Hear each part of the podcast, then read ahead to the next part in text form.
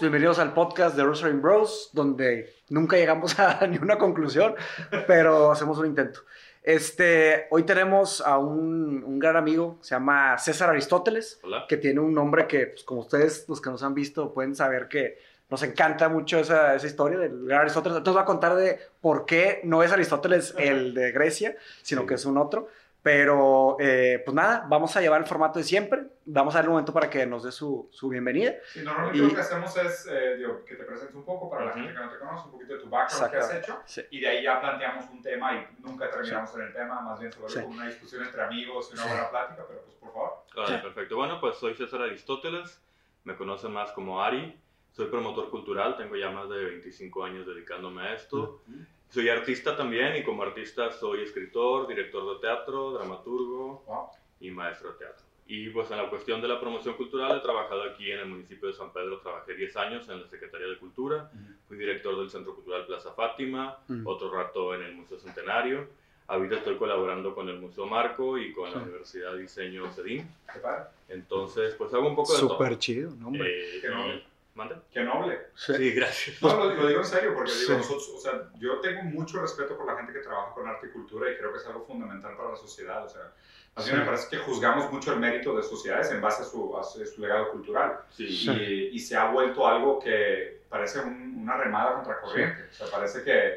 Yo te que- tengo que una... la contra, ¿no? Mi, mi primera pregunta, digo, no, no que sean entrevistas, más, no es un cotorreo, pero lo que, me, lo que me interesaría preguntarte es, ¿cómo llegas a tomar esa decisión? O sea, siendo, digo, en la forma en la que está el mundo, en la ¿Cuál es tu forma... en la-? Perdón, ¿cuál es tu formación? Bueno, mira, yo, yo primero estudié ingeniería química en el Ah, ok.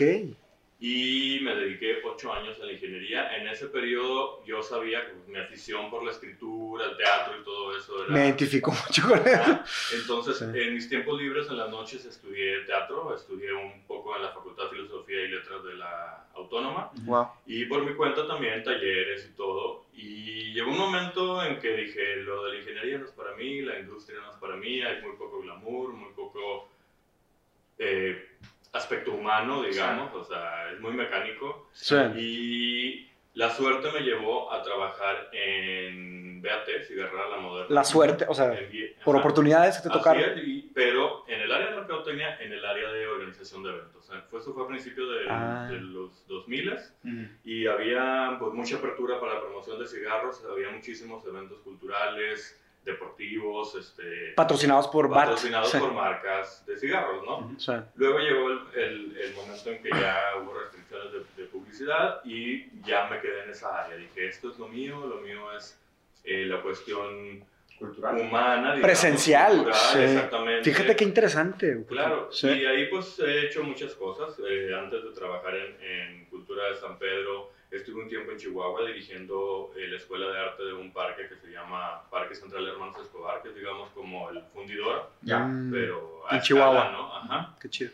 Y lo que me motivó a quedarme en esta área es la, el efecto que tiene la promoción cultural. Mm. Mucha gente se puede imaginar que promover la cultura es nomás organizar que un grupo toque, Exposición o de arte, baile o una cosa así. Pero el efecto social que tiene es importantísimo. Y a mí me tocó cuando fue el primer San Pedro Arte Fest aquí, que fue en, el- en la plaza de Plaza Fátima al aire libre. Trajimos varios grupos bien importantes, este, Pata de Fuega, por ejemplo.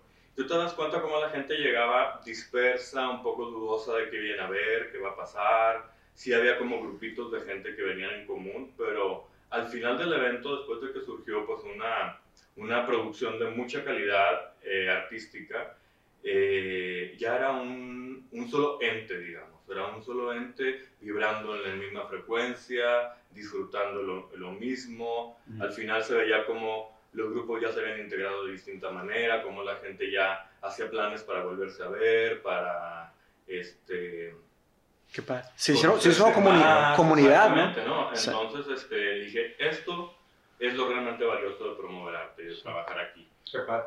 Sí.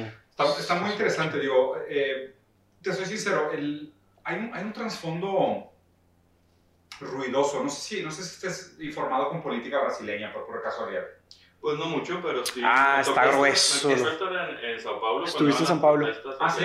sí. Ah. Es que esta semana en Brasil, el, el secretario de la Cultura hizo un statement hablando sobre el nuevo plan de fomento al arte brasileño. ¿ok? Y durante su discurso citó a Goebbels, al, al, al de propaganda El- nazista. Sí, el alemán, sí, Sí, nazista, sí, sí. Este- las campañas. de Las propaganda campañas del, del partido nazi. Propaganda, sí. Obviamente para cuando el video se hizo viral, se hizo viral inmediatamente. O sea, él hablaba de un arte brasileño heroico y nacionalista, promoviendo los valores del, del nacionalismo brasileño y demás. Sí. Se hizo viral el video y básicamente a las dos horas ya habían anunciado que lo habían eh, alejado de su cargo.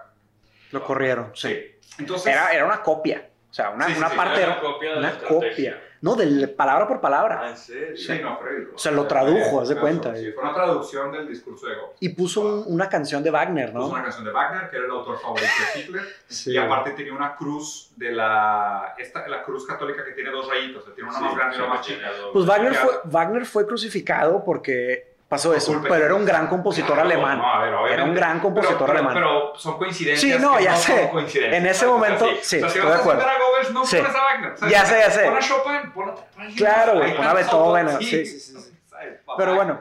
No fue coincidencia, nada más quería hacer ese caveat. tiene una cruz, Sí. esta cruz que tiene un nombre específico que se me fue, que tiene el, el- el Tiene doble, dos rayas. el que es la cruz de cuando se hacía la época de la imposición de la religión como ideología. Mm. O sea, era la época de las... Que a la fuerza, sí, o sea, de la, de que de la tiene que ser. casi cruzadas, ¿no? De decir. Entonces, pues, obviamente la, la imagen era muy, muy... Claro, sí. La relación entre la cultura y el Estado es Ajá. lo que me interesa. O sea, entender tu postura de decir... Porque ve qué interesante, o sea, Mm. venías de BAT, que era el vínculo entre cultura y consumismo. Sí, totalmente. ¿sabes? Y ahora, eh, o sea, un poco analizando el hecho de que pues, la cultura como responsabilidad del Estado y al mismo tiempo esta sombra que proyecta que es como herramienta del Estado. Claro. Mira, ¿Sabes? Y a ver, Sí, es que existen muchas estrategias de la cultura. Idealmente la cultura debería de surgir de la comunidad y de la iniciativa privada. y del libre albedrío. Y de libre albedrío, definitivamente. expresión pura. Exactamente, pero eh, digamos, el Estado, pues, eh, digamos, eh, históricamente ha recurrido a la promoción de la cultura para ciertas estrategias, para manipulación de masas, para... eh, Agenda ideológica. exactamente, para modificar op- opiniones, Sí, Y- como ingeniería social. exactamente, o generar bienestar social, o generar una sensación de bienestar social. Comunidad también, ¿no? Sí, también, pero, pero pues ha habido muchas formas de tratarlo. Yo creo que debe ser una responsabilidad de la del Estado o de los gobiernos el ah, fomentar la cultura, pero también lo debe de ser de la comunidad. O sea, yo creo que en esta, digamos, dinámica occidentalizada que tenemos en México, el, el ciudadano espera que el gobierno dé todo. Sí. Entonces, cuando los gobiernos hacen esfuerzos muy grandes de hacer este, de ofrecer cultura a la gente, la gente lo ve como una obligación del pueblo y un regalo Mm. que, que, Que que no le tiene que costar nada. O sea, que Ah, ya. me lo tienen que dar y yo lo voy a Está consumir. que Tiene Está que ser gratis, entonces no se, Sí, no se puede monetizar, no se puede Entonces, digo, ha habido muchas eh, formas de hacerlo. Eh, yo estuve participando en una de las mesas redondas antes de que tomara posesión López Obrador sobre las posibilidades de cultura que iba a tener eh, la nueva Secretaría de Cultura Federal. Y se hablaba mucho de que no era tan efectivo por experiencia previa el que todo se le diera a la gente, sino que se buscara el promover que hubiera generadores de cultura en todas las comunidades. De hecho, Brasil es uno de los principales ejemplos Sí. de lo que se llaman empresas emergentes culturales, Ujú. en donde la gente dice, oye, tenemos aquí este barrio, lo tenemos horrible, Colombia también. este, ajá, Sí. sí. El gobierno no hace nada por ayudarnos, vamos nosotros a, a hacerlo, Sí, ¿no? Y crean barrios culturales con murales, con talleres, con todo. Y luego el gobierno dice, oye, esto está funcionando bien, ahora vamos a apoyarlo, vamos a institucionalizarlo de cierta forma sin, quita- sin quitarle el poder al, al pueblo, Claro. pero que tenga una estructura y que pueda crecer y que pueda tener... este, Claro. Ahí- ahí- y- y- estoy de acuerdo contigo. digo, Ujú. En general somos muy pro de, de cultura y arte y demás. O sea, Claro. sí, estamos, estamos completamente a favor de eso. Ajá. A mí lo que, me, lo, que me, lo que siempre me levanta en estas discusiones es esta duda de el medio es el mensaje, en el sentido de es imposible para el observador no intervenir en el hecho sin modificarlo, ¿sabes? Sin modificar su propia percepción, su Sí, propio, su propio Sí, claro. peso, su propio simbolismo Sí, claro. en la sociedad, ¿no? Es como decirlo, el arte históricamente siempre ha sido una herramienta subversiva.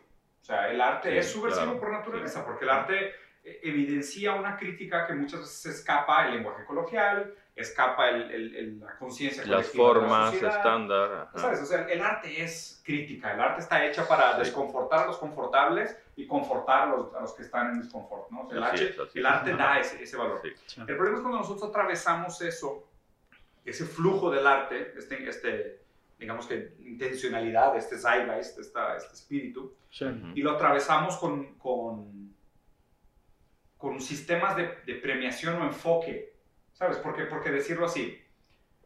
Entonces, el ¿Premiación? ¿Sistemas de premiación? premiación y enfoque. ¿Por qué? Porque lo que estamos diciendo es, oye, pues las comunidades que están en problemas se hicieron responsables de su miseria y organizaron a través del arte una manera de amenizar el impacto social Ajá. y hacer que funcionara. La gestión pública dice, vamos a premiar ese comportamiento Ujú. con fondos, con atención, con, con proyectos. Sí. Básicamente lo que están diciendo es, eh, para eso es el arte. O sea, si, si alguien más tiene intenciones artísticas, pues háganlo de esta manera, de esta manera lo vamos a recompensar. Es como, por ejemplo, como en algún, en algún, en algún momento ahorita que el mismo ministro este de Brasil dijo, vamos a premiar los valores nacionales. Ajá. Pero pues obviamente el problema es quién dicta cuáles son los valores Claro, nacionales. sí. ¿Quién los define y por eh, qué? Y ahí está el tema para mí. En el momento que el arte, que la cultura queda atravesada por un modelo financiero o por un mercado de, de oferta y demanda, la oferta y la demanda dicta la creación del arte. ¿Sabes? Porque el Sí, artista, claro. el artista debería sentirse libre hasta cierto punto de decir, mi frustración se transforma en movimiento artístico con intención subversiva a lo que yo quiera direccionarlo. Sin tener que pensar, si no vendo cuadros o nadie va a mi obra de teatro, me muero de hambre Claro, que- claro. que Es que esa es una lucha muy compleja, muy Sí. antigua, ¿no? O sea, el tema del arte, digo, hay, hay una definición del arte que es, o sea, si, si, si tiene un valor monetario ya no es arte, ¿no? Esa es una Sí. de las definiciones, ¿no? Pero el, el, el arte para mí implica una cierta habilidad, ¿no? O sea, cualquier tipo de arte que tú digas, o sea, sea, sea talento o sea por esmero, por disciplina, que se logró hacer algo, Sí. o sea, el escritor, el pintor, el músico, El poeta, sí. implica siempre una habilidad por de fondo. ¿no? Entonces, eh, todo, ese, todo ese trasfondo eh, implica una cantidad de horas, una cantidad de, de- de pasión que se invierte ahí. ¿no? Entonces, ¿qué pasa con el arte que se hace pop? O sea, ya, ya es una cosa más masiva, más abierta. Es ma- objeto de consumo. Ajá. Y para lograr ser efectiva, o por ejemplo, una obra de teatro también, o sea, se requiere una cierta, se requiere dinero, o sea, se requiere que los, los actores tengan sueldos, o sea, Claro. se requiere que el escritor, o sea, yo a mí también me gusta, me gusta mucho escribir, obviamente Ujú. no he escrito nada profesional, o sea, al nivel que Ujú. tú traes, pero sí me, me gusta mucho escribir, estoy escribiendo también, pues algo de literatura, he escrito no ficción y ficción, pero es di- súper difícil, y o sea, es muy, muy difícil, y pues implica a que, pues para empezar, a que tengas que comer por el tiempo que escribiste, para empezar, y luego que sea algo bueno, porque tienes que escribir mucha basura para después escribir algo de valor. Entonces, ¿cómo se financia? ¿Cómo se fondea? Entonces, es como que una paradoja, que el arte no debería de tener un tema, ¿sabes? O sea, Es una crítica puritana, porque Sí. también, o sea, también lo podrías ver por el lado privado. O sea, es, o sea, o, para, o cuál es el retorno de inversión. inclusive, y, y digo, para no usarte ejemplo, yo trabajé también en una de las industrias más nocivas para la salud de la humanidad. Ujú. Y nosotros también fondeábamos proyectos culturales. Ujú. Entonces ahí estás diciendo, aliment, aliment- claro, o sea, ahí lo que estás haciendo es, alimentos. o sea, estás haciendo daño con una mano y resanando con la otra. ¿Sabes? O sea, ahí es Sí, sí, donde, Sí. o sea, se siente como esta paradoja que es, es difícil de juzgar el valor de decir, oye, pues, pues, ¿qué, qué haces? ¿Separas del arte del, de la- del fondo público y pierdes ese apoyo del fondo público con tal de mantener el arte como un espíritu libre que le pertenezca 100% a la intencionalidad privada e individual de la gente? ¿O lo atraviesas con el apoyo público, te haces de algunos beneficios monetarios, pero al mismo tiempo pues llevas infiltrado esta toxicidad ideológica y las agendas políticas y el, ¿sabes? O sea, ahí es donde creo que está mucho la paradoja. Mira, yo creo que el artista verdadero tiene ese proceso. Tiene ese proceso de voy a hacer lo disruptivo, lo que me identifica, lo que, en lo que yo creo, pero definitivamente todos tenemos que vivir de algo. Entonces, yo conozco artistas que hacen ese tipo de trabajo creativo que a lo mejor tiene un público muy específico que na- no genera ningún ingreso porque no hay nadie que lo compre, pero que de alguna manera también tienen el potencial para hacer cosas de acuerdo a lo que sí se vende o de acuerdo a lo que sí genera dinero. Definitivamente. No, no todo puede ser arte pop. Hay arte para coleccionistas, Claro. hay arte para instituciones. El mismo gobierno tiene sus fondos de, de hacerse de obra de arte Sí. para crear como Para los la, museos. el patrimonio, patrimonio de la nacional. nación, exactamente Sí, artístico. sí. Entonces es una realidad, o sea, todos somos humanos y tenemos que comer y si no te y si quieres dedicarte al arte 100% y vivir de eso, tienes que cambiar tu perspectiva y Comer menos. no, no, pues, o sea, una es crear tu propia empresa cultural. claro. O sea, eso es- el una tendencia que está sucediendo artista. en los últimos 4 o 5 años y que está funcionando. O sea, Sí. antes Emprendimiento cultural. digamos, en los 80, 90 sí era, si no tenías una beca del gobierno que te estuviera dando una mensualidad para ser artista, Olvídate. no había forma, mejor te ibas a trabajar a otra cosa. Una fábrica. Exacto, sí. Y, y ahora, digamos, está la posibilidad de que pues también tiene que ver con la- el asunto generacional en que tú ya creas tu propio tu propia forma de hacer ingresos. Y si tiene que ver con lo que tú haces como creador, pues mucho mejor. Sí. Eh, pero definitivamente que sí, el apoyo, las estrategias que el gobierno hace para apoyar a artistas económicamente es, de cierta forma, yo tengo una teoría que no estoy seguro si es cierta, pero eso surgió, o sea, el gobierno empezó por primera vez a decir, vamos a tener un fondo para estarle dando dinero a los artistas para que produzcan, para tranquilizar a los artistas y no hacerlos Sí.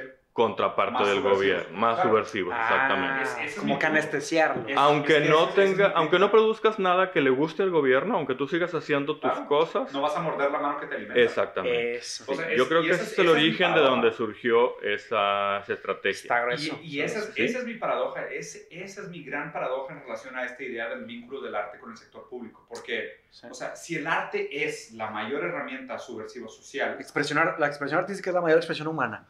No ¿Quién vas a- debería? No vas a borrar la Pues no en, en la antigua, mano, en no. Italia eran los, los Medici, ¿no? Los patrones, o sea, los mayores patrones eran los Medici. Sí, estos esquemas eran de que todavía suceden actualmente. ¿no? Hay Sí. gente con mucho dinero Claro. que tiene a sus arte- artistas preferidos y, y los, los- mantiene. No, y, y ve la lectura Pero también ahí está el tema de que no van a, no van a atacar a sus patrones. Porque Definitivamente. como el hijo todo el mundo tiene que comer. Está cañón. Luego- no, pero espérate, se pone todavía mucho más perverso. Porque vamos a suponerlo así, ¿ok? Y, y concuerdo con tu lógica. Ujú. O sea, empieza por este hecho de decir, vamos a suponer que existía algún maquiavélico, algún sí que dijo, Sí. no sabes qué, dale dinero a los sí. artistas porque así mínimo van a estar contentos, que se pongan a pensar sobre la vida, que sean Así es, contemplativos, ajá. que sea este arte decorativo, Sí, que no que sea quiera. realmente el arte subversivo, porque van a tener que comer, ¿no? Porque la discordia crea arte. La dificultad es. crea arte, el dolor del alma Sí. es lo que crea el arte. Claro. No es, no es, es- podrás decir que muchos artistas que están apasionados por la vida y en su jovialidad crearon obras de gran expresión, sí, podrá ser, pero lo- las almas torturadas son las que, las que, las Las que son perpetuas. Entonces, en ese sentido, es casi un movimiento de, de pacificación, es decir, pues, si tú tienes algo que te mantiene tranquilo y de bien y no tienes grandes dolores y gran sufrimiento, pues el arte se vuelve este, este, este, esta histérica pasiva que realmente no busca ningún gran cambio, porque fundamentalmente está bien, ¿ok? Ajá. Pero ahora, vamos a seguir, seguir deshilando esta perversión. El siguiente acto de la perversión son las galerías de arte, porque las galerías de arte lo que te hacen es que los filántropos son los que compran arte. Entonces ahora el que no puedes criticar Es la aristocracia. Sí, es la aristocracia. Entonces ahora lo que el arte no puede criticar es al dinero. Sí, es, lo, es lo que dije, sí, Entonces, exactamente. y, y- y- y- y creo que tan perverso es el tema que hoy el arte que critica el capitalismo es el arte Se hace más lana, pues Banksy. O sea, todo lo que ha hecho Banksy de... O sea, Banksy Digo, no el- solo, pero... pero es el perfecto ejemplo de cómo Claro. esta es la bola de perversión. O sea, es, Sí. empezó como el movimiento subversivo que fue callado y después fue no muerdas la mano que te alimenta y ahora es tu intención es la burla misma. Entonces el arte debería de ser fondeado por aquello que no la va a corromper. El arte no debería ser fundado. No debería haber arte. No, el arte debería existir en contra de lo que lo pone. No, pero o sea, me Pero no refiero, todo el arte tiene que ser en contra de algo. pero me refiero al artista... O sea, tú puedes tener, eh, digamos, una inquietud pasional, por ejemplo, y plasmarla en tu obra de arte y no estás en contra de nadie. Sí, Estás... es Pero, tienes una fuerza antagónica. Ah, definitivamente. A eso me refiero. Sí. O sea, no, no necesariamente lo digo solo como subversivo social, sino que el arte en sí quiere, o sea, busca algo, busca evocar o una emoción, o un sentimiento, o, plasmar una, una pasión. Tú- Sí, sí, como sí, tú sí, dices. sí. Pero, pero tiene una fuerza antagónica, aunque sea Ahora, el- psicológica, aunque el- sea emocional. El tema es que el arte tiene un mensaje. O sea, digo, podemos estar de acuerdo. Sí. Tal vez no todo, o sea, hasta el arte abstracto, de cierta manera, te Pues hace sentir algo. Para que se determine arte tiene que tener un mensaje. Entonces, sea abstracto. y la segunda premisa sería que si buscamos que más gente le- escuche ese mensaje. O ¿Más menos gente. Híjole, es que ahí ya no estoy de acuerdo. ¿El objetivo del arte es que mucha gente lo escuche? No, pues es que si es un mensaje, pues ¿para quién es? No, no necesariamente, porque a lo mejor, o sea, creo que hay muchos artistas que han trabajado muy bien con el arte y es Sí. esta idea de decir, lo voy a hacer de una manera que voy a tener impacto con 10 personas y nadie más va a tener acceso a él. Pues sí, o sí puede. que muele sus propias pinturas. Sí. O sea, ah, pero es un statement, o sea, se grabó. pero- pero y ahora el sí, video es el arte. Él, él- él es altamente Sí. tachable. Sí, hizo un prácticas son- documental y- son- Y se titereteó a un vato, O, o es un genio o es el peor vulgar del, del, del arte moderno. Sí. Pero ahí, ahí creo que hay algo Pues sí. interesante, que es esta idea Yo de... creo que sí es un en, el, genio. en el momento que se pone este pragmatismo al arte, Claro, claro. lo, acabas usa- lo acabas transformando en herramienta. ¿Sabes? O sea, porque le, das un- le das una función, le Ahora, das un uso social, Algo que mencionó Ari. decorativo. O sea, no sé, es más vulgar criticar el arte decorativo que al arte social. Pues esos Sí, cuadros, debería esos cuadros copy-paste para hoteles, por ejemplo, que imprimen 300 mil Sí. para todos los Pues es que Sheratons. es- Pero, no es pero- arte. pero hacer una ópera para celebrar el nacionalismo alemán. No, pues tampoco, güey. No, pues, o sea, sí, es que estamos hablando, o sea, hay que tener mucho cuidado, porque digo, el arte es un tema enorme, pero, el- o sea, la palabra mensaje también carga con mucho peso, o sea, Sí, claro. mensaje de qué, para, ¿Para quién, quién? ¿Con qué con intención? intención. Ahora, ah, los verdaderos artistas lo pueden hacer y al mismo tiempo son disruptivos. Te puedo poner un ejemplo. Mm. Hay una película que se llama eh, ay, ¿O de qué El se trata? cultivador de magnolias. No. El ladrón de McDonald's. ¿Cómo? ladrón de Ah, McDonald's. no, es un ladrón de orquídeas. Algo así. Híjole. Ladrón de orquídeas, sí. Entendí ¿Sabes el, cuál el es? ladrón. Sí, el- Enten- ¿no? Con Nicolas Cage. ¿Qué? Yo entendí el, entendí el ladrón de McDonald's y dije, ya se hizo un No, no, teléfono no. descompuesto. Ladrón de orquídeas, Ladrón ¿no? de orquídeas. Ladrón de Sí, sí, orquídeas. sí, Ladrón de orquídeas es una, es una No la he visto, película Sí. que le dijeron al guionista, mira, existe esta novela, se llama Ladrón de orquídeas. Ok. Por favor, haz la adaptación a cine. No, haz el guion para cine, porque tú eres buenísimo guionista, tú hiciste Being John Malkovich y no sé qué. Ah. Entonces él leyó la novela, una novela estándar, digamos, de una historia estándar, y dijo, yo no puedo hacer una adaptación de esta novela. Ah. Entonces él escribió un guion, él lo dijo para sí, nadie, él escribió un guion sobre él mismo luchando por complacer esa encargo esa, esa necesidad de trabajo. hacer un guion de una, o sea, hacer un encargo que a él no le provoca nada como artista. Sobre ese choque. sobre esa Exactamente. lucha. Entonces, ¿qué te dice que a lo mejor esas eh, sinfonías, esas sinfonías pa- por encargo para el gobierno alemán o el No ruso o el que sea, silenciosa. exactamente, o sea, alguien que a lo mejor sea especialista y, Habría y que, los- que sí, sí. sepa porque interpretar. ese es realmente el verdadero artista. El que puede engañar a quien se lo Ah. está pidiendo es como el traje eh, nuevo del emperador, ¿no? O sea, o como muchos pintores en la época que pintaban reyes y duques y O eso, Da Vinci, que y se burlaban de ellos Claro, no totalmente, y O- ellos no se daban o Da cuenta, Vinci, ¿no? que hacía pinturas, o sea, las pinturas son de biología, o sea, son el, ¿sabes? El, el Entonces tiene dos cerebro. niveles. Estaba pintando medicina, pero le habían encargado pintar. Claro. Y él quería explorar el bíblicas. cuerpo. Y, y- claro. y él no lo hizo. Entonces hay dos niveles. Un nivel más superficial para conseguir el fondeo y otro nivel ya más profundo Pero- para el pero- mensaje pero pero está social. interesante la conclusión, o sea, la interesante conclusión de aquí me parece que es, o sea, primero, o sea, es, deberíamos ser mucho más críticos y mucho más ácidos con lo que juzgamos como arte. Claro. También. y, y el también. segundo es que tampoco debería despertar demasiada preocupación porque el artista real no está condicionado por Así eso. es, así es. Y la mayoría, al menos la mayoría de los apoyos que hay ahorita del gobierno para artistas, no te imponen nada. O sea, tú, tú propones tu proyecto, dices, yo quiero hablar de No te este limitan temas tema, no te limitan el tema. Puede haber algunas que sí, que no puedan tocar ciertos temas religiosos o bla, bla, bla, pero Sobre todo en San Pedro, o sea, sobre todo, digo, para la gente que está en otros países o en otras ciudades, o sea, somos, el, el municipio de San Pedro es un municipio bastante raro porque es muy conservador. Sí, es muy Ajá. O sea, conservador. yo soy brasileño, Mateus también, no tú dónde eres. Yo soy de aquí, de Monterrey. aquí de Monterrey. En O sea, nosotros siempre que llegamos desde afuera, y a ver, nosotros también tenemos una familia que fue bastante conservadora y bastante católica. Sí, o sea, claro, claro. Pero mira, a pesar de eso, aquí en San Pedro es la sede de la Bienal de Arte Sacro Contemporáneo, que ya lleva como 5 o 6 ¿Cuándo ediciones. es? ¿Qué época del año? Eh, creo que va a ser en noviembre de este año. Mm. Ya van por la sexta edición, creo. Es una bienal que al ser arte sacro tiene que ser respetuosa con la iglesia. Nada más que como es contemporáneo, tú tienes que producir una pieza de arte contemporánea, pero que puedas poner adentro de una iglesia. Entonces, la primera edición fue, este, movió el tapete porque había un- una fotografía de un modelo disfrazado de Jesucristo y resulta que ese modelo en otro tiempo había sido un actor porno. No. Pero sin embargo, la foto tal cual no tenía nada... Malo. no explícito. Exacto, Ah, ajá. y se fueron Y hubo gente afuera con pancartas y todo, pero ya cuando Le hicieron publicidad, le hicieron publicidad al evento. Digo, pues son hipócritas, porque, o sea, casi todas las fotos que se venden de Jesús, o sea, es un hombre blanco, ario, o sea, que, Claro, y que a lo mejor no no tiene nada que ver con la imagen. Carela, Por güey. supuesto, origen de Jesús, o sea, no, no, no digo, o sea, no Igual los modelos que usó Da Vinci, los modelos que Claro, usaron otros, eran eran- novios, claro, y sí, así, sí, exactamente. Sí, gran sí, algo. Entonces, pero a lo que voy es que hay una apertura hacia que el artista haga lo, produzca lo que quiere producir. No hay una imposición. No hay reglas. Sí puede haber ciertos encargos de decir, oye, es que va a ser el ani- 400, 500 aniversario Sí, de la ciudad o sea, ajá. y hagan una coreografía sobre eso. Bueno, sí. ok.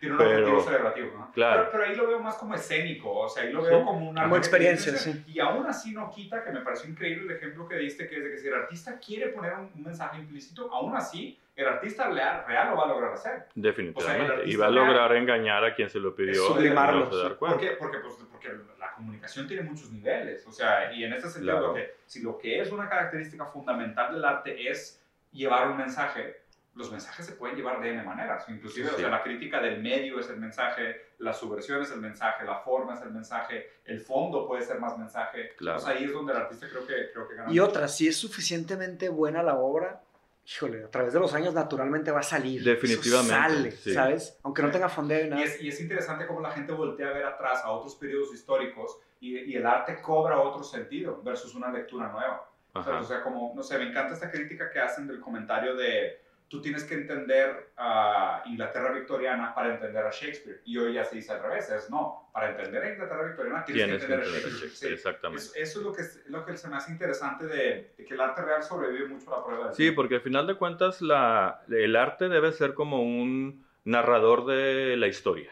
Mm. O sea, yo, por ejemplo, la obra que, una de las últimas obras que escribí, que está actualmente en temporada en, en Casa Musa, ah, Ah, se está llama ahorita en Casa. Anfitriona. Es una obra que yo escribí en el año 2012, dom- más o menos, y habla de una familia de clase alta del norte de México que por la inseguridad que se vivía en ese momento en México, se ven obligados a cerrar Estados todo aquí Ah. e irse a vivir a Estados Unidos. a Entonces, Houston, no a San en Antonio. este caso no se dice, pero yo Ah, supongo que es en San Antonio, por ejemplo. Sí, San Antonio. Y se encuentran con un espíritu que habita la casa que vivió exactamente esa misma situación en la Revolución Mexicana. 100 Ah, años Galindo, antes. Galindo nos contó de esta obra. Sí, esa es la obra mía. Ah, nos ajá. platicó. sí, la tuya, Hernán Galindo. Bueno, Sí. Entonces, Sí, eh, mi cierto, propuesta en esa, en esa obra era decir, se está repitiendo la historia cada 100 años con víctimas inocentes de un fenómeno que la revolución es muy distinto a la guerra del narco del 2010, este, pero que tiene una afectación y que al final de cuentas para el espectador, dentro de 50 años que lo vea, va a decir, ah, caray, eso pasaba. Mm. O sea, Y tal vez puedan hacer reflexión de algo que está pasando ahorita. exactamente. Igual, inclusive ahorita, así. que apenas han Ah, pasado que 10 es- años, Es como afuera del tiempo, ¿no? Que Exacto, está- está otro esquema de, de movimientos eh, violentos o sea. o lo que sea, distinto a los de hace 10 años, cuando Claro. era como que te secuestraban o, o te Sí. amenazaban así. Sigue vigente, vaya. Y sigue vigente en un sentido distinto, pero sigue habiendo esas gente que está obligada a modificar su estilo de vida completo Claro. para ajustarse a lo ¿Y que tú ya es. ¿no? escribías desde la época que eras ingeniero? O sea, que sigues siendo ingeniero químico, pero Yo ya escribo desde que estaba en la secundaria. En serio. Neta. Sí, ¿Quiénes son tus autores favoritos? Pues eh, Ítalo Calvino, que no es eh, de teatro, pero este, Claro. Eh, de teatro Dario Fo, que es un autor italiano que ganó el premio Nobel hace como unos 4 o 5 años. Y pues Muchos principalmente, ¿Libros sí, es, no tengo un libro favorito, la verdad. Es Ok, que ¿Algunos Buena respuesta. Es que el es que difícil. me, más me ha Sí, gustado es El. Caballero Inexistente, que es de Italo Calvino. Ok. No, es de Milan Kundera, perdón, de Milan Kundera.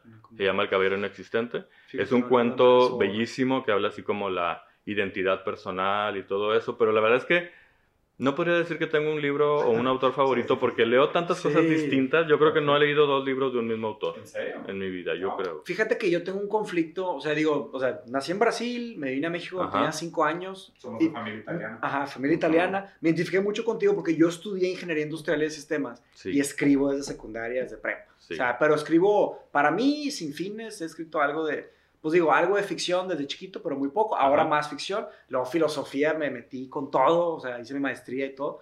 Pero un conflicto que tengo es, a mí me gusta mucho leer en inglés, por Sí. X o Y razón. México está muy, o sea, eh, digo, me gusta mucho también leer en español, pero. Monterrey en sí está muy al norte. Me, me tocó estudiar en una escuela que tenía eh, más carga en inglés que en español. Ujú. Eh, y haz de cuenta que acabé leyendo mucho inglés. Y ahorita estoy escribiendo, y, a- y la maestría también la hice en inglés, allá en, en Inglaterra. Y Ujú. ahora estoy escribiendo una historia en inglés, Ajá. pero que se pasa aquí en, en Monterrey. O bueno, mínimo, los, la familia de los personajes es una familia aquí de Monterrey. Sí. Pero ahí, ¿qué, o sea, ¿qué puedo hacer? ¿Qué opción tengo ahí? ¿Qué, qué, opinas de eso? ¿Qué, Mira, ¿Sabes? Ir Porque, contra el lenguaje. sí, o sea... El lenguaje es universal. Yo creo que lo ideal sería que existiera un solo lenguaje. Eh, yo, por ejemplo, ayer por error estaba viendo en internet unos programas, la programación abierta así de Lituania y de Eslovenia. Neta. No se entiende absolutamente nada porque, para empezar, una- parece que están nada más como cacareando. Sí, parecen ruidos de motor. Sí, exactamente. Es no, es súper difícil, sí. O sea, Ajá. porque, hay, porque hay lenguajes con los cuales nos podemos Ah, definitivamente, sí, con italiano, no con inglés, francés. Ni de dónde rascarle, que no viene sí. latino. Ni de dónde rascarle, exactamente. Sus orígenes ¿qué son raros. Lo que me despertó es que tú puedes escribir en, eh, en cómo fluya tu cerebro, digamos. Mm. Y luego tendrás que traducirlo Sí. al lenguaje que tú quieras. Sí A lo mejor tú mismo no vas a poderlo traducir. Eso es lo interesante Sí. cuando un artista escribe en, su, en lo que considera para él su idioma nativo. Si lo quiere él mismo traducir al otro idioma que también conoce, a lo mejor no le va a quedar tan parecido como cuando lo traduce un profesional de la Sí, es, traducción. es, es bien raro, ese tema es súper complicado. Sí. Digo, nosotros venimos de un, de un background muy, muy multicultural. Claro. Somos políglotas desde muy pequeños. Sí, sí, aprendimos O sea, italiano también. desde- Sí. Y, y sí, o sea, es, es sumamente complicado porque aparte son, son idiomas que se contraponen mucho. O sea, se contraponen de manera tan sutil que parece Ah, peor. ¿sabes? Sí, O sea, te porque si confunde fuera- más, claro. Sí, mi, o sea, no, mi ortografía es una catástrofe. o sea, es Yo me he esforzado mucho, me he esforzado mucho para mejorarla. Pero de todas formas, a veces se me van. O a la hora de hablar también sigo haciendo errores. Y la gente todavía se ríe y dice, nada, estás inventando. No, o sea, de repente Sí, salen, salen complicado. errores. Claro, claro. Y sobre Pero- todo en idiomas tan parecidos, porque, por ejemplo, Sí. español, portugués, italiano, Sí. o sea, son, son muy chi- y son cosas tontas, como, no sé, en español es pregunta, en portugués es pregunta. Así O sea, aquí es cocodrilo y es crocodilo. O sea, parecen cosas que están hechas Gaviota y gaivota. Sí, son Gaivota. cosas que están hechas casi a propósito porque te equivocas. Pero no solo eso, sino que creo que los propios lenguajes, y siempre me ha interesado mucho esta idea de somos personas distintas en otros idiomas. Ajá. ¿Sabes? O sea, Sí, claro. creo que, y no solo por el hecho de que el idioma te permita articularte de una manera diferente, sino que la manera en cómo entraste en contacto con los términos de una cultura específica te atraviesan en es. ese lenguaje. Sí, ¿Sabes? definitivamente. O sea, como Sí. Hay palabras preciosas en, en, en idiomas que no son traducibles. O Ujú. sea, saudades en portugués. Sí, no hay traducción. O sea, sin embargo, o sea, Pues te acuerdas que School of Life lanzó un libro que era de que palabras intraducibles. Sí, sí, era como un sí. set de ahí cartas. lo tengo en mi oficina. sí, sí. Sí, de hecho, lo- te lo voy- traje, lo te lo voy, traje. lo voy a empezar a postear una por día porque Está está, muy increíble. chido. sí. Sí. Palabras alemanas, y en ese francesas. sentido es bien raro. O sea, a mí me gusta mucho la poesía. Yo escribo sonetos. Ujú. Y desde chico también. Me acuerdo, me desde que acuerdo. estaba en secundaria, Desde bien chiquito, escribo- poemas y- Escribo sonetos. Ajá. Y la estructura me gusta. O sea, me gusta mucho. ¿En qué idioma escribes? Es, es- es- he escrito en todos. La Ah, en en varios He escrito en varios idiomas. Y, y de hecho, hace poquito hice un ejercicio y tengo un soneto en tres idiomas. Donde Ajá. se cuenta son o sea, dos tercetos, dos cuartetos, figuras fonéticas, 11 sílabas y están, están alternados los idiomas. O sea, se cuenta que los, están construidas como portugués, español, inglés, portugués, español, inglés, portugués, español, inglés, portugués, español, inglés. O sea, y se repiten, ¿no? Sí. Y, y es una conversación entre idiomas, entre lo Ujú. que el idioma te permite decir. Pero lo raro de esto es que mi, mi, mi comentario es que el arte, o sea, inclusive la poesía y la literatura, Sí. es prácticamente imposible de traducir Sí. de una manera fiel. Pues mira, Sí. yo he visto trabajos de traducción de poesía Sí. Impresionantes Pero, porque pero mantienen... Pues sí, es otra la- obra. Es otro- es una otro- creación otra arte. nueva. A eso me refiero. otro arte. A eso me creación es nueva. Es un remix. O Pues sea, sí, porque si traduces literalmente las frases no va a No rimar. queda, no va a sí, rimar. o no va a tener la cuadratura y lo que sea. Es que tú No, sabes, y ahí es la- donde y la está cul- Y la cultura es otra. Sí. Y el, Definitivamente. el- el significado simbólico. y el- Completamente, Y el, sí. o sea, la cadena significante de las palabras está inserida en, Sí. la, en la cultura en sí. No, y como tú dijiste, García Márquez decía que le gustaba más la traducción de Cien años de soledad del inglés que, que la ¿Sí, ¿En suya. español? ¿En serio? que le Ah, gustaba sí. mucho más su, la traducción Sí, que sí, hizo sí. gringo. De hecho, pues yo, ¿Y por es qué? una obra diferente. Pues que captó bien las palabras, pero que en inglés se oía como muy fluido. Pues que captó Es que- muy es bien que- el tiempo. Digo, para la gente que no está escuchando, Mauricio hizo un comentario, nuestro editor, de que eh, a, a- a Márquez le gustaba más la traducción en inglés de 100 años de soledad que la versión original en español. nuestro productor. Pero, pero fíjate, pero qué raro, qué raro comentario, Mauricio. no, O sea, pero tiene sea, mucha qué razón. Sí. Tiene mucha razón. tiene Una, porque el inglés es, es el idioma que más palabras tiene. Ah, sí. Muchísimo más que Más el que el español. español. Eh, No, no, yo también de pensaría. todo el- de todo el mundo. Sí, el inglés, bueno, no estoy seguro si es el que está en número uno, pero No, debe estar en, español. en O sea, los pero primeros. ti- Tiene más que en español, sí. Bueno, Sí. en español tenemos muchas palabras que significan muchas cosas. Sí. Una misma palabra significa muchas cosas. Exacto. En Estados Unidos es al revés. Hay muy, mu- muy, Muchas pocas palabras, palabras que, que significan... Ah, es más o específico. muchas palabras que significan la misma cosa. Ah, muchos Entonces, sinónimos. sí. Exacto, muchos sinónimos. Entonces, cuando un traductor agarra una obra del español al inglés, tiene una, un repertorio. un enorme de palabras Ah, para hace decir lo que dijo el, eh, Ah, el, sí. el español. Entonces, chido. Yo creo que sí ha de estar en lo O sea, a mí me gustaría correcto. terminar la obra en inglés y Ajá. yo hacer la traducción a español Hazlo. y yo hacer la traducción a portugués. Hazlo, sí. Eso me gustaría. Pero a lo mejor, ¿tú lo has hecho? ¿qué? ¿Tú has traducido algo de un idioma a otro tuyo? No. Bueno, hagan el ejercicio porque yo estoy casi seguro que no les va a gustar. Van a quedarse insatisfechos. Es que está cañón. Porque que eso- van a decir, es que yo esto quise decir. Es que es y al ponerlo en español ya no estoy diciendo eso Sí. que quise Nosotros decir. muchas veces usamos Ajá. palabras en inglés, de hecho nos critican Exacto, mucho, sí. que usamos palabras en inglés cuando se nos viene antes o en portugués o frases y, y- y es lo que sale. Claro. Y es como piensas que es la mejor forma de decirlo. Claro, no por la palabra, por lo que implica atrás. la Exactamente. palabra. O Sí, sea, tal vez que la la- memoria o... Por la la gente no interpretación. Pero, por ejemplo, ahí, Mateus, o sea, mi, mi, mi comentario sería, o sea, es- esta obra, o sea, este universo literario que estás creando ahorita, Sí. el hecho de que tú seas brasileño, viviendo en México, escribiendo en inglés, para mí es una parte fundamental del universo en sí. Definitivamente. Ah, definitivamente. Sí, ¿Sabes? O sea. Sí lo es. O sea, No, y es- como decía Nietzsche, todo libro Y primero el- se tiene que leer como una autobiografía. Sí, claro. Y aquí, o sea, la, posición implícita del autor No, y el libro es lo que tiene... más te da, o sea, es, es el, es el point of view. Y el libro tiene partes en, en Amazonas y tiene partes, porque es una cosa global, Sí. pero mucho pasa en Monterrey. O Claro. sea, en la, en la montaña, de hecho, en Chipinque. Sí. Bueno, pero al- como decías tú, tiene mucha razón. La forma en que tú aprendiste cierto lenguaje. Va a modificar mucho quién eres a la hora de hablar en ese lenguaje. Sí. O sea, a menos que sea tu lengua materna. Sí. Pero pues tú te das cuenta cuando ves gente, no sé, chavitas platicando en inglés, se transforman en un Claro. personaje distinto al que son en español por la forma en que Aprendieron. eso, a través de la música, a tra- exacto, sí, Sí. a través de eh, la publicidad de revistas y ese tipo de cosas. Entonces, el background del idioma no te lo va a dar nada más el lenguaje, te lo va a dar todo, Sí. o sea, cómo llegó a ti, cómo lo as- asimilaste, entonces por eso pienso que a lo mejor su traducción no va a ser tan... Sí, es un buen ejercicio, lo va, lo va. Y los que traducen así tal cual son artistas. ¿eh? Sí, O sea, es los- que- Yo, yo Ajá. también lo veo así, y de hecho me gustó mucho la metáfora, como decía, o sea, la traducción en sí puede ser un arte. O Así sea, es, el- sí, la claro. buena traducción debería considerarse como una obra nueva. Sí, ¿sabes? Sí. Es decir, y, y- y creo que la gente también hace mucho este error de decir, ah, me gustó más el libro que la película. Cosas distintas. Es otra obra. Sí, es ajá. otro medio, sí. Exactamente, es la misma historia Sí. en otra obra. Ajá. Modernamente, modernamente se hace mucho este comentario y creo que hoy en día específicamente es un error, la relevante. pregunta está mal. No, no, no, otra, otra frase es, el medio es el mensaje. Claro. ¿Sabes? O sea, la gente no puede separar el medio del mensaje. O sea, inclusive cuando vemos muchas de estas cosas en redes sociales, o sea, el hecho de que te llegue una pieza de contenido en un formato de 30 segundos, Sí. en un video de Instagram, lo que sea, o sea, el, el medio es el mensaje. O sea, es imposible que nosotros separemos el mensaje del medio. Porque el hecho de que la persona que te lo está comunicando quería que lo vieras en tu celular, en un momento de intimidad, en un objeto Sí. personal, en un formato contenido, o sea, en un formato, eh, ¿sabes? Que está delimitado por un canvas. O sea, es como decir, ¿sabes? La Mona Lisa, el hecho de que tú llegues y veas ese tamaño de obra, pues también es una parte del mensaje en sí. O Claro. que tú llegas a ver la puerta del infierno y ves la puerta del infierno Sí. monolítica y es imponente. O sea, el medio es el mensaje. O sea, creo que, creo que eso es lo que la gente tiene que ver de, la- de las traducciones. Pero también a la vez también nos debería de poner en, en- en cuestión la sentir la necesidad o no de hacer la traducción. O sea, más bien la pregunta debería ser ¿para qué? Exactamente. Sí, claro, ¿para qué? Ajá, no, sí. eso es completamente de acuerdo. O sea, Está tengo ahorita, que por ver, ejemplo, o el sea, caso. ¿eh? Perdón. Acabo de leer hoy en el periódico hoy en la mañana Sí. que quieren hacer la versión con actores norteamericanos de la película Ah, Parásitos. sí, lo escuché. Sí, Ok. Ok, ese es el ejemplo eso. perfecto. Sí. es el ejemplo claro. perfecto.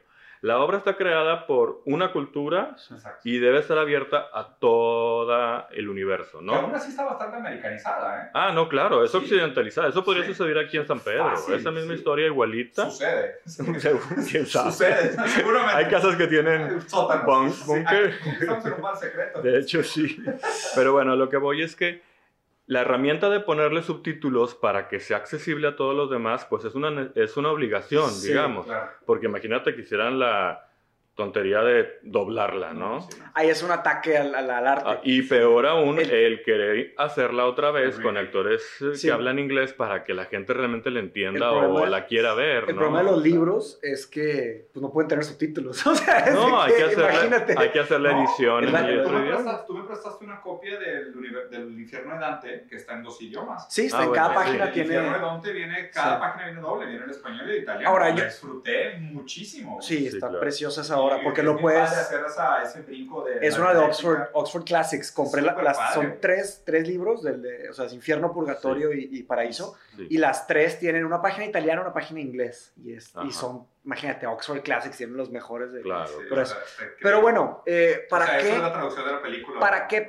¿Para qué traducir el libro o para qué traducir la película? Bueno, los americanos pues tienen una agenda política. Ellos quieren hacer lo suyo y, o sea, Monetaria. pero bueno, también, O sea, monetario. Sí. pero, Pero lo de mi libro- Blockbuster, vamos a hacerlo Claro, en inglés claro. para que venda. Lo de mi libro sería vulgar, para que... vulgar. Porque digo, lo- o sea, lo que hace muy bien la ficción para mí es que la, la ficción habla de verdades de una manera eh, a través del storytelling, que es algo muy antiguo, ¿no? Sí. Que todos somos contadores de historias y haz de cuenta que desde hace pues miles de años, millones de años, estaban las fogatas, se acercaba el, el elder, el abuelo y contaba Claro, una claro, historia. claro. Esto está en nuestra sangre, ¿sabes? Sí, Por sí, eso sí. es lo que me fascina a mí del, del storytelling, ¿no? De, de la ficción.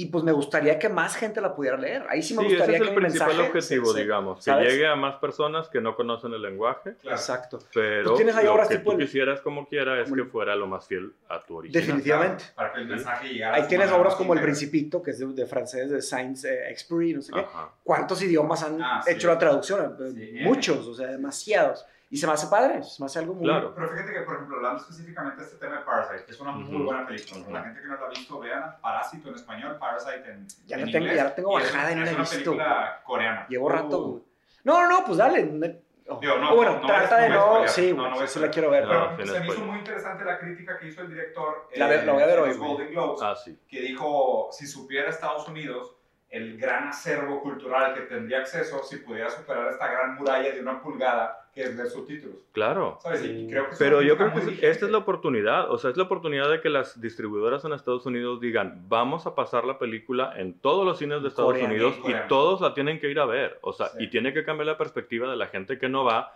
porque tiene miedo o flojera de leer. Claro. Es como pasaba aquí en la época del cine mexicano, en blanco y negro, había, las hacían en español y casi no pasaban películas americanas, pero porque la gente no sabía leer. claro. O sea, había una gran Una analfabetismo. barrera- y había Entonces- una calidad enorme y, y no lo pasaban Exacto, y no se, no se sí. programaba porque nadie sabía leer o muy poca gente sabía leer. Entonces, conforme ya se rompió ese, Paradigma. se empezaron a, a distribuir. Y Estados Unidos, por ejemplo, hace versiones en inglés de muchas películas argentinas Sí. buenísimas y afortunadamente Sí. les han quedado bien. Sí, algunas. Pero, algunas. exacto, Sí. pero, pero, No es fácil que... que- pero pues si el público se hubiera educado a verlas, la Claro. versión original con subtítulos, como lo hacemos aquí en México, Claro, entonces sería Es una experiencia más rica. fíjate, una, una de mis películas favoritas es Rec, la española. Sí, claro. Ah, está Pero chido. la versión española es una maravilla güey, de película. y es terror, Es, güey, una sí. maravilla de película. Sí. Y, y el remake gringo es una mugre. O sea, Claro, es una Pues igual con la de The Ring, la de Sí. Ringu. Ringu. Sí, claro. Claro. O sea, Ringu, una versión. la versión japonesa es una forzaron muy la buena dos, historia, sí. una muy buena película. Y la traducción, o sea, la prostituyeron, le hicieron garras. Y ahí es donde creo que, obviamente, el por qué se traducen. O sea, porque si aquí obviamente las, inten- las intenciones son puramente mercantiles. O sea, Sí, ¿por qué van a traducir Parasite para vender boletos y vender palomitas? Pues en España les, o sea, prefieren doblar, bueno, no sé si prefieren, habría que hacer un sondeo nacional, pero, pero se, so- se, se, doblan, ¿no? Sí. Todas son Bueno, dobladas. yo creo que en España es cuestión ¿Qué? ¿Sabes legal. por qué? Una Franquismo. española me dijo que esa es herencia del franquismo. Que todo Herencia tenía- del franquismo. que Sí, es, es cultural, un- que todo tenía que ser en español siempre. Ah. Es un decreto presidencial de Franco, como se llama. Eso cambia la Eso Y cambia. es una obligación. Pero también culturalmente los españoles no se les haría rarísimo ver una película en Claro. inglés porque costumbre. nacieron y todas las películas en la tele están dobladas. Entonces, Fíjate, el costumbre normal. cultural. eso es normal. De cierta manera, pues genera Pues empleos. Unidos, o sea, que no está acostumbrado a leer subtítulos. Así es. desde chico han visto todo en inglés. Lo le que- puedo ver sea, aquí, beneficios aquí- económicos. aquí te- por no, aquí tendríamos que entender el pro y el contra del multiculturalismo versus un globalismo. Sí, a mí lo que me Este causa, mucho- me llama mucho la atención es aquí en México cómo Mm. hay tantas salas con las películas dobladas. De hecho, Pero por un tema educacional. ¿pero por qué? Si todos sabemos leer. O sea, el porcentaje de gente analfabeta en México es muy bajo. Sí, Si es más bajo, sí, sí. Sí, en México todo el país. Sí. comparas con otros países en Sí, sí, desarrollo, es claro. es Ok, bajo, sí. ok. O sea, no somos Cuba, ¿verdad? que hay un gran índice de pobreza, Ajá. pero bueno, ok, yo tenía información más. Yo creo que, que es una política para darle trabajo a los, a los actores mexicanos que hacen doblajes. ¿En serio? Sí, pero Es por que ejemplo, genera un ¿Como algo ingreso. Genera un ingreso. puede ser. Wow. Pero ingreso, claro. me parece increíble que haya ciudades pequeñas, o sea, por Ciudad Victoria o así, donde tú quieres ver una película en inglés con subtítulos y no la están pasando No en ninguna sala de la ciudad. O sea, Está interesante ese, ese, específicamente ese tema está interesante, porque hay, hay varias como que fuerzas en encuentro ahí, ¿no? O sea, y acabamos de decir que el, el doblaje o el- la traducción en sí es un arte. sí. Es igual ya hay... Cuando bien hecha, y, y digo, depende del medio también, porque no todas. Exacto, entonces si se incentiva ese sector, hay más artistas, hay más entendimiento de los lenguajes.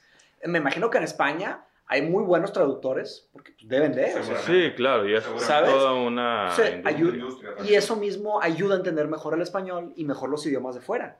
No, Y a lo mejor también, o sea, creo que existe una, un valor en la traducción en el sentido de apropiarse del mensaje. O sea, Claro. o- obligar a la gente a ponerlo en sus palabras. Porque, ¿sabes? O sea, por más Lo que- difícil, ¿sabes qué es? Que tal vez la tecnología, digo, por no interrumpirte, tal vez la tecnología lo, lo, en el futuro, que es de que los típicos doblajes malos de Bruce Lee, de que, hola, ¿cómo Sí, estás, claro, compa? ¿Sabes? sí, Eso es lo que da ¿sabes? vergüenza en el cine, O las ¿sabes? traducciones literales que Tal vez con en España, inteligencia como artificial. dicen Lucas Trot- Trotamundos, para decir Claro, Luke Skywalker. ¿verdad? Sí, güey, ajá, Sí, hay sí, sí, niveles. hay niveles. Pero, por ejemplo- Nosotros, o sea, nosotros nos apellamos Bolson Rosarín. O sea, Ajá. Bolson es la traducción Frodo de Baggins. de Baggins. de- de Frodo. Bolsón, Bilbo O sea, Bolsón. toda, sí. toda la traducción en español de Lord of the Rings es Frodo Bolsón, Bilbo Bolsón Sí, es nuestro cayó una, ma- una Ah, madreada, somos- pero todo. Somos, hobbits. Mucha gente que le dije a este Alejandro de, de, de que sí, me dijo, ah, ¿te apellidas Bolson también? Y yo de que sí, pato, soy fan de Señor de los Anillos y la madre. Y yo, que, ah, qué chido. Y yo, sí, puta, güey. relacionó. Sí, Pero sí algo interesante en el sentido de decir, o sea, creo que, creo que los dos implican diferentes eh, pros y contras, ¿no? Porque, o sea, viéndolo por el lado y agarrando la película Parasite como ejemplo, Sí. si yo quiero que la gente en Estados Unidos esté más abierta y más dispuesta a ver la cultura de otros países y, el, y el, digamos que el zeitgeist de otras realidades y encuentren ese paralelismo entre lo que está pasando afuera y adentro, el lenguaje puede funcionar como barrera y decir, ah, no, es que eso es lo que pasa allá en Corea, aquí en Estados Unidos sería diferente. Ajá. Y eso a lo mejor ya es un filtro o algo que nuble el mensaje primario, ¿sabes? Sí, Cuando a lo mejor lo que se podría lograr en una obra hecha en el idioma natal en el cual se consume es que la gente lo vea como, si- como propio, como Sí. suyo propio. Y por otro lado también está el, el decir, pues en el momento de, de traducirlo, estás diciendo que todo solo hace sentido si es de tu cultura local. Y también de alguna manera sesga la, la- la empatía, porque deberíamos de ser lo suficientemente empáticos como para decir, no, esa diferencia entre clases y esa pelea entre clases es un problema universal, es un problema global, no es Ah, un problema solo sí. O esa, o esa diferencia en las clases sociales que obliga a la clase más baja a sub- Ser subsistir, parásita o- subsistir de la, de la, de la alta. Claro. Y digo, sí. Hollywood es una gran fábrica de propaganda. O sea, Aparte. también está eso. No, Digo, No, es una teoría de conspiración. O sea, sí lo es. Sí, o sí, sea, no me queda claro. trabajan intensamente en Los Ángeles para comunicar ciertos mensajes y las campañas y todo. No, y la manera como está fondeada. Y la verdad es que creo que mucho. y ahorita, ahorita lo que me trae con el corazón roto es el, lo formulaico que se ha vuelto la industria del entretenimiento en general. Pues ¿A qué Netflix. te refieres? O sea, Netflix, o sea, es esta idea de, por ejemplo, los grandes ejecutivos de Netflix hoy, para los que compran, los que hacen acquisition de, de- de capital intelectual, Ajá. te dicen, a ver, tienes un autor bestseller, Sí. o tienes un escritor validado, o tienes una propiedad intelectual eh, privada que, que tienes patentada y tienes los derechos de, de- los derechos de uso, Ajá. ya, bien, ya vendes arriba de tantos millones de merchandise de la propiedad que me estás diciendo. es una Ah, ecuación. entonces sí. Si la ecuación cuadra, me interesa hacer el contenido. Sea, no les interesa el tema, no les interesa el motivo. Ah. O sea, les interesa lo formulaico de lo validado como exitoso comercialmente. Pues sí, porque es una es un monstruo, es un monstruo pues casi monopólico que Sí lo es, tiene pues en los Golden poder, Globes, ¿no? El Ricky Gervais dijo, mejor ya, güey, dale todo a Netflix y cerramos este Sí. pedo, Claro, ¿no? pero es una muy buena crítica. Sí, Y- claro, y, y te soy sincero, lo que me da miedo, yo creo que en unos años va a ser Disney. O sea, Netflix para mí lleva todas las de perder. Porque, por ejemplo, el hecho, el- ahorita la gran pelea que existe de los streaming services, No sé. estamos generando un dilema complicadísimo. Sí. Que es, oye, ¿cuántos streaming services deberías de tener en tu casa? O sea, ¿cuántos deberías de pagar? Hulu, Uno. Amazon, Netflix, Disney. Disney, o sea, uno, dos, a lo mucho. Para la clase media, dos. Pero, el pirata que tiene todos. Pero no regresamos a los antiguos canales de cable. que Era abierto. de que Es justo lo que creía que a lo mejor va a volver el cable próximamente porque, oye, me gasto mil pesos en siete servicios de streaming o Eh, 400 se vuelve un cable. sí. Bueno, Mejor. pero ya hay servicios de cable que te dan la opción de streaming. Sí. Sí, que te incluyen algunos paquetes Sí. de streaming, Ajá. lo cual está bien. O sea, creo que Ajá. eso mueve mucho la dinámica de los servicios de streaming. Pero algo que la gente no trae en el radar ahorita es, digo, yo, yo que tengo hijos, para mí fue evidente cuando lo leí. El game, el juego de streaming, el juego, el juego financiero de streaming hoy se mueve por el contenido infantil. Sí, O sea, claro, tú ves- definitivamente. tú ves, por ejemplo, el tiempo de uso de Netflix en una casa, como 70% son los niños, güey. Y O sea, YouTube también. YouTube también. ¿Cuántos O sea, millones los de videos, los Baby videos, Shark los tiene de que billones de views. billones. O sea, tú ves lo que mueve los medios, o sea, la gran masa consumidora de entretenimiento son los niños, Claro. porque tienen mucho tiempo libre y tienen aparatos en su cara y todo los el día. papás tienen poco, entonces les dan Cuando, aparatos. cuando Disney, cuando Disney diga, oye, ¿sabes qué? Todo mi contenido infantil, dámelo, Ajá. Híjole, échalo para acá. se acaba Netflix. Pues es que Netflix ya, ya está viendo eso y ya está produciendo sus propias mucho, cosas. claro. Pero no tiene propiedades intelectuales como Disney. Pero te voy a decir- te voy a decir- te voy a decir por qué Netflix está años luz adelante de HBO, adelante de Disney Plus. De Disney. Te voy a decir por qué. Te voy a decir por qué. Porque ellos, o sea, lo que más vale de las empresas de tecnología hoy son sus algoritmos. Sí, los, Ok. el data. Sí. No sabemos cuánto vale el algoritmo Claro. de YouTube. Es el algoritmo Claro. más caro del mundo Sí. y nadie sabe cuánto vale. Chance ni tiene precio, güey. Porque Chance, o sea, el- igual de Google. ¿Qué, qué te dio No, no, no, no. no.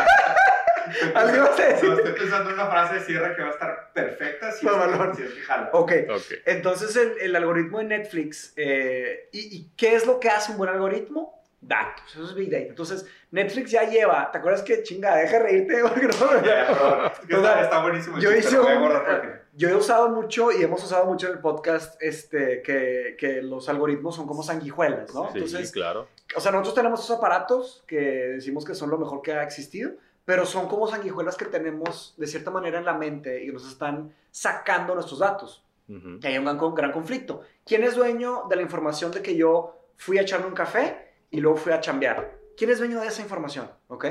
Eh, a la persona que se le ocurrió monetizar eso, güey, neta, Ah, denle definitivamente, un balazo sí, o claro. un premio por genio. Vamos. Pero total, este, Netflix tiene esas sanguijuelitas. ¿Lleva cuántos años en el negocio? ¿Sabes? O sea, es la Ujú. frase de que el que pega primero pega doble. ¿no? Sí, Pero bueno, es el que tiene más penetración. entonces nos tienen, No, y tiene una cantidad de datos absurda. Entonces Ajá. ellos O sea, sobre el saben- comportamiento del consumidor. ellos saben y sus algoritmos no saben, porque no me gusta usar la palabra saber para algoritmos, pero los algoritmos Contienen, no implican. pueden predecir cosas que, no- que nadie de los demás tienen. Así es. Entonces, sí. la, desde, y cada vez fueron midiendo más. Mm. Y todo ese RD, todo ese eh, research, ¿cómo se dice? Research and Development. Investigación. Investigación y desarrollo de, de Netflix Ujú, está ahí en Netflix, a menos que se lo hackeen, lo roben, Claro. o lo vendan, o, los, o lo subcontraten, ¿no? Como tercerizado. Pero ese, ese cerebro, no quiero usar la palabra cerebro otra vez, me equivoqué, el- el- esa- ese, ese Disco duro, procesador, ¿no? Ese disco duro, ajá. Sí, porque para mí es un gran error comparar seres humanos con máquinas, que esto es muy diferente. Entonces, ese, ese, ese contenido de, de- de información que tiene Netflix está, hizo las predicciones increíbles para ganarse todos los Grammys. Sí. Entonces, tienen, entonces mira, es como una espiral. ¿Y Mientras, predicciones para ganarse todos los Grammys? no Grammys, perdón, eh, Golden Globes. Premios. Te voy a decir por qué. El, el Kevin Spacey en House of Cards, ¿ok? ¿Saben cómo se hizo House of Cards? No. Fue una fórmula. Una forma. Dijeron, la actriz que tiene mejor, la, la actriz que tiene mejor return of investment, con el actor con mejor return of investment, con no sé qué, y el el, escritor, y el con el tema, tema más, más el tema más caliente, El director más controversial. ta, ta, ta. O sea, hicieron una fórmula Claro, matemática. claro. y la máquina les dio. Hagan Sí. una, una serie de Ma- política sí. con este tipo de actor. Se les pasó cinco opciones Sí. de cada una de las variables. Juntaron las variables, grabaron un contenido de producción y se hizo House of Cards. El machine A learning eso me refiero con el Ajá. entretenimiento formulaico. y Ah, sí, ganó. claro. El, el Exacto. futuro, el fu- y ahí es donde entra lo raro de cómo se sesga el arte por el Pero mercantilismo. pero ahí te voy a Porque decir, la demanda influye completamente, pero a este nivel Frankenstein del futuro del contenido. O sea, el futuro del contenido van a llegar y te van a decir, tú tienes que hacer una obra que hable de esto, que tenga Sí. una actriz que mida Sí. tanto, que tenga el pelo de este color, que tenga este tipo de diálogos, que toque estos temas, que aparezca este tipo de cosas, la obra tiene que durar tanto, tiene que ser con este número de actores, la tienes que hacer con este tipo de iluminación, este tipo de música. Si haces este tipo de obra es un éxito, hazla. haz de cuenta. Sí, pues sí. Y luego, Pero- ya lo que voy con todo esto Ajá. es que Netflix logró hacer esto. Y ahora una parte de la historia del cine humano ya le pertenece a los cofres de algoritmos de Netflix. Entonces, Definitivamente. ahora ellos ya saben, entonces ellos hicieron una parte de la historia y midieron, porque ellos miden, digo, no están a ese nivel distópico de que te miden este, si estás sonriendo, de- sí. Claro, claro. Pero sí Casi, miden, casi. sí, casi, pero sí miden cuando le picaste pausa, cuando Sí. dejaste de ver, cuando te fuiste a otra, Si te saliste, ¿a dónde te saliste? qué calificación, Ujú, sí. exacto. Entonces tienen todos esos datos.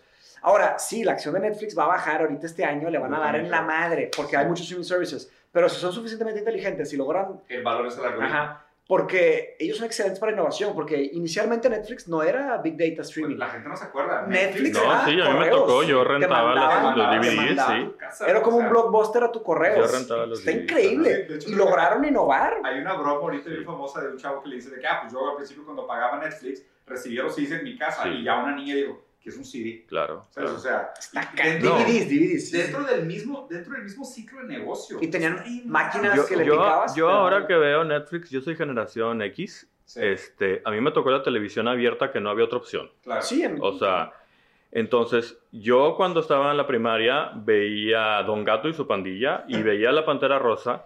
acá eran supercampeones y los caballeros de Zodiaco. Sí, pero era la única opción que había. O Claro. sea, y, y te lo tragabas porque pues era el- lo que te daban. Ajá. A esa hora, güey, y Claro, con y, y, y viéndolo ahorita, Don Gato son 12 capítulos y no hicieron más. Y lo ¿Son repet- 12? Sí, algo así, Y ajá. parece que duró 10 temporadas. Porque en, el, en Estados Unidos, donde lo crearon, fracasó. Entonces lo vendieron a Latinoamérica y en Latinoamérica pegó. Pero ya no había más producciones. Igual, este. La señorita. Cometa y muchas otras de esa Los época. sí. Exacto, sí, monstruos del espacio y todo eso. Piedra- Pero dices tú, en ese momento, las empresas, Televisa sobre todo, te estaba dando lo que ellos querían. Y veías el Chavo del 8 y si tú ves 20 capítulos del Chavo del 8 son exactamente el mismo capítulo Las con los mismos historias. diálogos. Y era y estábamos manipulados por eso. Ahorita es igual, pero con una tecnología mucho más avanzada. Te están hecho- dando lo que ellos quieren darte, ¿no? Quería, quería hacerte tu pregunta sobre eso, Ari, porque Sí. creo que es, una, es, una buen- es un buen lead y a lo mejor podemos usar este, este punto como el punto de cierre. Sí. A diferencia del pasado, me parece que hoy estamos viviendo con una época de obesidad de entretenimiento. Sí, claro, O sea, en definitivamente. de- hay demasiadas opciones para todo, todo el Sí. tiempo. ¿no? O sea, o sea YouTube Brave New World otra vez, o sea, exceso Sí. de información. Tenemos un exceso de información y sobre todo en el tema de entretenimiento hay una Exceso de entretenimiento, completamente de O sea, acuerdo. sí. Va a tronar. ¿Cuál es, cuál es tu postura frente al futuro de los, de los curadores? O sea, del papel de la curaduría. Mira, ahorita estamos en eh, lo que es eh, la oferta cultural está viviendo una crisis porque hay demasiada oferta cultural. O sea, sobre todo en Monterrey, yo creo que ya Monterrey está teniendo, a lo mejor si lo dividimos entre el número de habitantes, más oferta cultural que la Ciudad de México Wow. al mismo tiempo. Per El problema no, exactamente, el problema no es que haya mucha, sino que está al mismo tiempo. Si tú dices, bueno, ¿qué voy a hacer este fin de semana? Yo tengo un programa de radio en Frecuencia Tech que se llama Ciudad Vibrante, los sábados a las 12 Qué chido. y media, 12 y media, ahí yo doy una guía de lo que puedes hacer el fin de semana en, Ujú. el- en en Monterrey.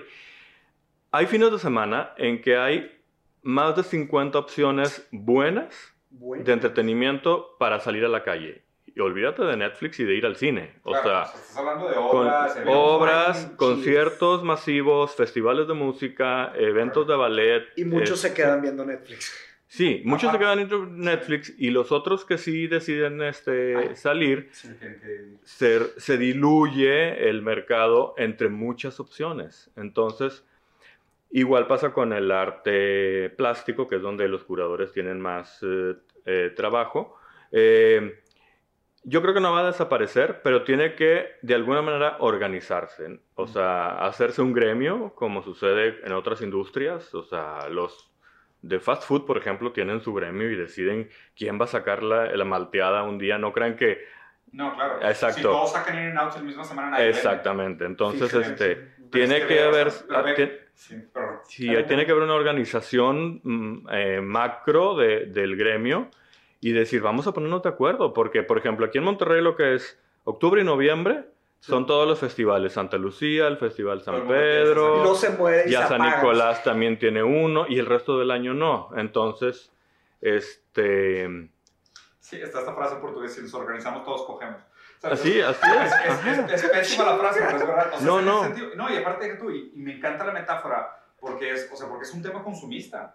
O sea, ¿entiendes? Claro. O sea, no es, no, lo, lo natural, lo natural Sí, de la sí lo oferta, lo, natural de la oferta debería ser, déjalos que se hagan garras, que sobrevivan mejor. Que se estabilice Sí, el mercado. pero- O sea, Ajá. eso sería lo natural de la oferta. O sea, eso sería realmente hacerle caso a esta idea del mercado se autorregula. Pero por otro lado, no. Por otro Claro. lado, lo que decimos es, vamos a dar la oportunidad de que todos sobrevivan Claro. porque se ponen de acuerdo y, Definitivamente. Y dicen, Y a para todos les conviene. todos. enero y claro. febrero y todos, todos ganan, ¿sabes? O sea, todos se benefician. Claro. Mi, mi pregunta referente a esta idea de la, de la curaduría del futuro es que confiamos mucho en el storytelling, ¿sabes? En la intimidad de, oye, pues yo te conozco, tú te ves como una persona de buen gusto, si tú me recomiendas algo, yo te voy a hacer caso. Claro. Si tú tienes un programa sobre esto y te ves como una persona educada, bien informada, con un background, estás metido en el tema, claro que te voy a hacer caso. Sí. Porque, o sea, sé de dónde viene la, la, la propuesta. De alguna manera lo que haces es una curaduría cultural. Sí, O sea, definitivamente, agenda- claro. Y, y Sí creo lo que- es, sí lo creo es. que el futuro va a requerir de curadores, Sí, claro. que es, que es la, la antítesis de la obesidad de información. Y sabes, y me parece que eso es una organización o es una manera más leal y más inteligente que hacer organizaciones artificiales, ¿sabes? Donde, Sí. donde decir, está bien que existan 50 opciones, pero estas 50 Ujú. opciones es importante que tú sepas que tres de ellas son un mugrero, Claro. que tienen pésimo servicio, tienen, están mal acabadas, es una obra que no está validada, o tiene una premisa mal planteada, lo que tú quieras. Y hay algunas que valen la pena, son unas obras, son unas joyas por la calidad académica, por lo que está por detrás, por la calidad de las actuaciones, no sé qué, que, que son las que yo recomiendo. Y a fin de cuentas creo que redes sociales se está volviendo una gran plataforma de curaduría personal. El problema es Cuando quiénes son los es, curadores. cuando es honesta, porque cuando es eh, Ah, vendido... ¿Sabes quién es el, ¿sabes quién es el curador? El ¿Quién? algoritmo. Es, ahí es donde, donde entra el problema otra vez, Sí. porque el algoritmo le da cierto exposure a algunos. Y el menos algoritmo, el, el machine learning funciona Ah, así. qué horrible. Le das un, ¿ya no, entendiste? No, no, me preocupa mucho el tema Ese de es el- Netflix con el tema de la formulaica del del Pero todos, Sí, sí, Instagram, Netflix, YouTube, todo. O sea, el algoritmo le das un punto de partida y un punto de donde quieres llegar, un Sí. objetivo. Sí. Y el algoritmo se hace garras para negra, llegar. Y la caja negra, quién sabe qué esté pasando allá adentro. Claro. Digo, son ins and outs, ¿no? Claro, Pero a claro, niveles claro. extremadamente rápidos, lo que hemos dicho. Amplia gama de... y todo eso. Y la cuenta que el objetivo es ganar más lana. Entonces, Ah, lo que dé más lana. Si sí. un video, me acuerdo, siempre lo mando de rebane, que es de que un video de YouTube que se llama ¿Cómo levantar una Pepsi Max? y el video dura dos segundos. Ajá. Entonces, de que sale el video, un vato agarra una Pepsi Max, la levanta, Y se acaba y saca el video, y tiene millones y millones. y Claro, claro. Dice, ¿qué vato? ¿Qué es esto, güey? Sí, y, claro. y ya es una interrupción, y ya es una cosa, y ya, y ahorita hablamos de eso, ¿sabes? Y dices, ¿y qué, qué generó en realidad? ¿Una distracción? ¿Una pérdida de, de, de, de- de concentración en otra, otra cosa? Un... Sí.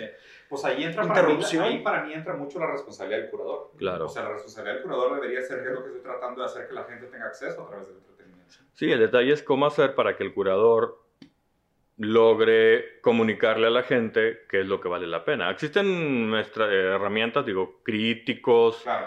Sí. O a mí me pasa muy seguido en Facebook que me sale posts que dicen algo que me recomiendan en Netflix. Ah, típico así Ajá, abierto, sí. Por eso, pero ¿por qué sucede eso? Porque la Ah. gente entra a Netflix y se frustra de ver puras cosas que no le parecen atractivas. O puras cosas asiáticas o puras cosas africanas, No, que está la- lleno de la- eso porque es baratísimo. Sí, sí. Este, Y Netflix te lo empieza a empujar Sí. de que Claro, y si tú te metes por categoría y quieres ver cierta categoría en específico, ya encuentras más cosas más cercanas a lo que tú Sí. quieres ver. Algo que me rompió el corazón también que me dijeron de Netflix es que a Netflix solo le importa que tengas un excelente primer episodio. Neta, un buen Pues piloto. conmigo ha fallado porque yo llevo como 10 primeros episodios que los he dejado a la Ah, yo, mitad. Sí. yo también, ¿eh? A mí me pasó, me Yo pasó- también. me pasó con Drácula, me Sí. pasó con Sex Education. Ajá. O sea, me ha pasado Yo con estoy varios terminando- contenidos que vi, ni los terminé. No, ¿verdad? yo O sea, no sea, los he terminado. Yo estoy tirando Drácula porque me interesa más. La escritura está bien, la, la actuación está Ajá. pésima. Pero Sí. me interesa saber qué están haciendo con la historia. Ya está, el ter- tercer episodio está terrible. porque ya se alejaron demasiado de Bram Stoker, lo que hizo Sí. Bram Stoker. No, Nada y que aparte es una obra que es maravillosa. Sí, Pero bueno, yo creo que vamos cerrando por aquí. Ari, muchas Claro. gracias por la No, no. Antes de irnos quiero decirle No, por qué me llamo Aristóteles. Ah, sí, cierto. Eso yo, creo- seguramente el público- que ni hablamos de filosofía también. Que Exactamente. que hablamos bueno. la filosofía del arte. Claro, muchas de cosas, pero sí. Y la filosofía del Aristóteles lenguaje también. Fue un gran filósofo y mucha gente piensa que yo me llamo por Aristóteles, pero no. Yo nací en los 70s y mi papá era fanático de Jacqueline Kennedy, que luego se casó con Aristóteles Onassis. Ah, Entonces yo creo que creo que nací el día que se casaron. Neta. Entonces mi- por eso mi papá le puso ese. De hecho, Bueno. no sé si tú te acuerdas, pero tú te llamas Mateos por un personaje de una novela brasileña también. Neta. Sí, Ah, claro. sí. Chido, no Sí, sabía. sí. Según yo era por Lothar Mateus, el, el futbolista. No, no, era por Mateos sería un personaje de una novela. O el futbolista de la selección de Sudáfrica. que se, se escribe Mateus tal cual. Con TH, ¿no? No, no, no, como mi nombre, ¿En sin, sin H. No, no, es por un personaje de una novela. sé. Bueno, te entregamos un regalo filosófico. Ese es el primer regalo que, que, que hacemos Wow. de, de Rosary Bros. Muy Haz de bien. cuenta que representa, eh, no representa, digo, tuve que ver varios videos de YouTube para hacer, para destilar el aceite de la piel de la serpiente, ¿no? Ok. Entonces, eh, es el típico que dicen de que el vendedor de aceite de serpiente, Snake Oil, que cura todo, ¿no? Entonces, algo que hacemos nosotros es promover el pensamiento crítico. ok. Y no nos gustan las personas, o, o digo, la- la- los que venden, los falsos profetas que venden un aceite de culebra que cura todo. Ya. Entonces, lo que nosotros decimos es, el mundo es muy complejo y hay demasiadas cosas que hay que aprender para entender el mundo y, y tanto el arte, o sea, hay mil variables. Y obviamente no es la filosofía que va a curar todo, tampoco es el pensamiento crítico que lo va a curar todo, ni el arte, ni, ni la psicología, ni la filosofía. O sea, es una, es una combinación de Claro. cosas para que las personas no caigan en esos falsos profetas que dicen que venden, to- que venden respuestas Claro. para todo. O sea, si algo necesitamos ahorita como sociedad es enseñarle a la gente que, que nadie tiene la respuesta para todas las cosas y que las- la ambigüedad es una parte muy importante de, de cómo funcionamos como sociedad y cómo progresamos como, como sociedad y el darle esa apertura y creo que, o sea, que de nuevo se me hace muy noble tu, tu profesión y el hecho de que te dediques a esto y, y es importante que, que estemos juntando gente que esté constantemente con esta idea de, de no, no hay aceites de serpiente que lo curan todo y pues tenemos que mantener nuestras mentes. Excelente. Bueno, y si quieren saber más sobre mí, búsquenme en redes sociales César Aristóteles Oficial en Ah, Facebook. Sí, y arroba C Aristóteles. Ya está, ahí te tagueremos. Pues otra vez, Gracias. muchas gracias. ¿eh? Estimado, gracias por venir. Muy bien, nos vemos.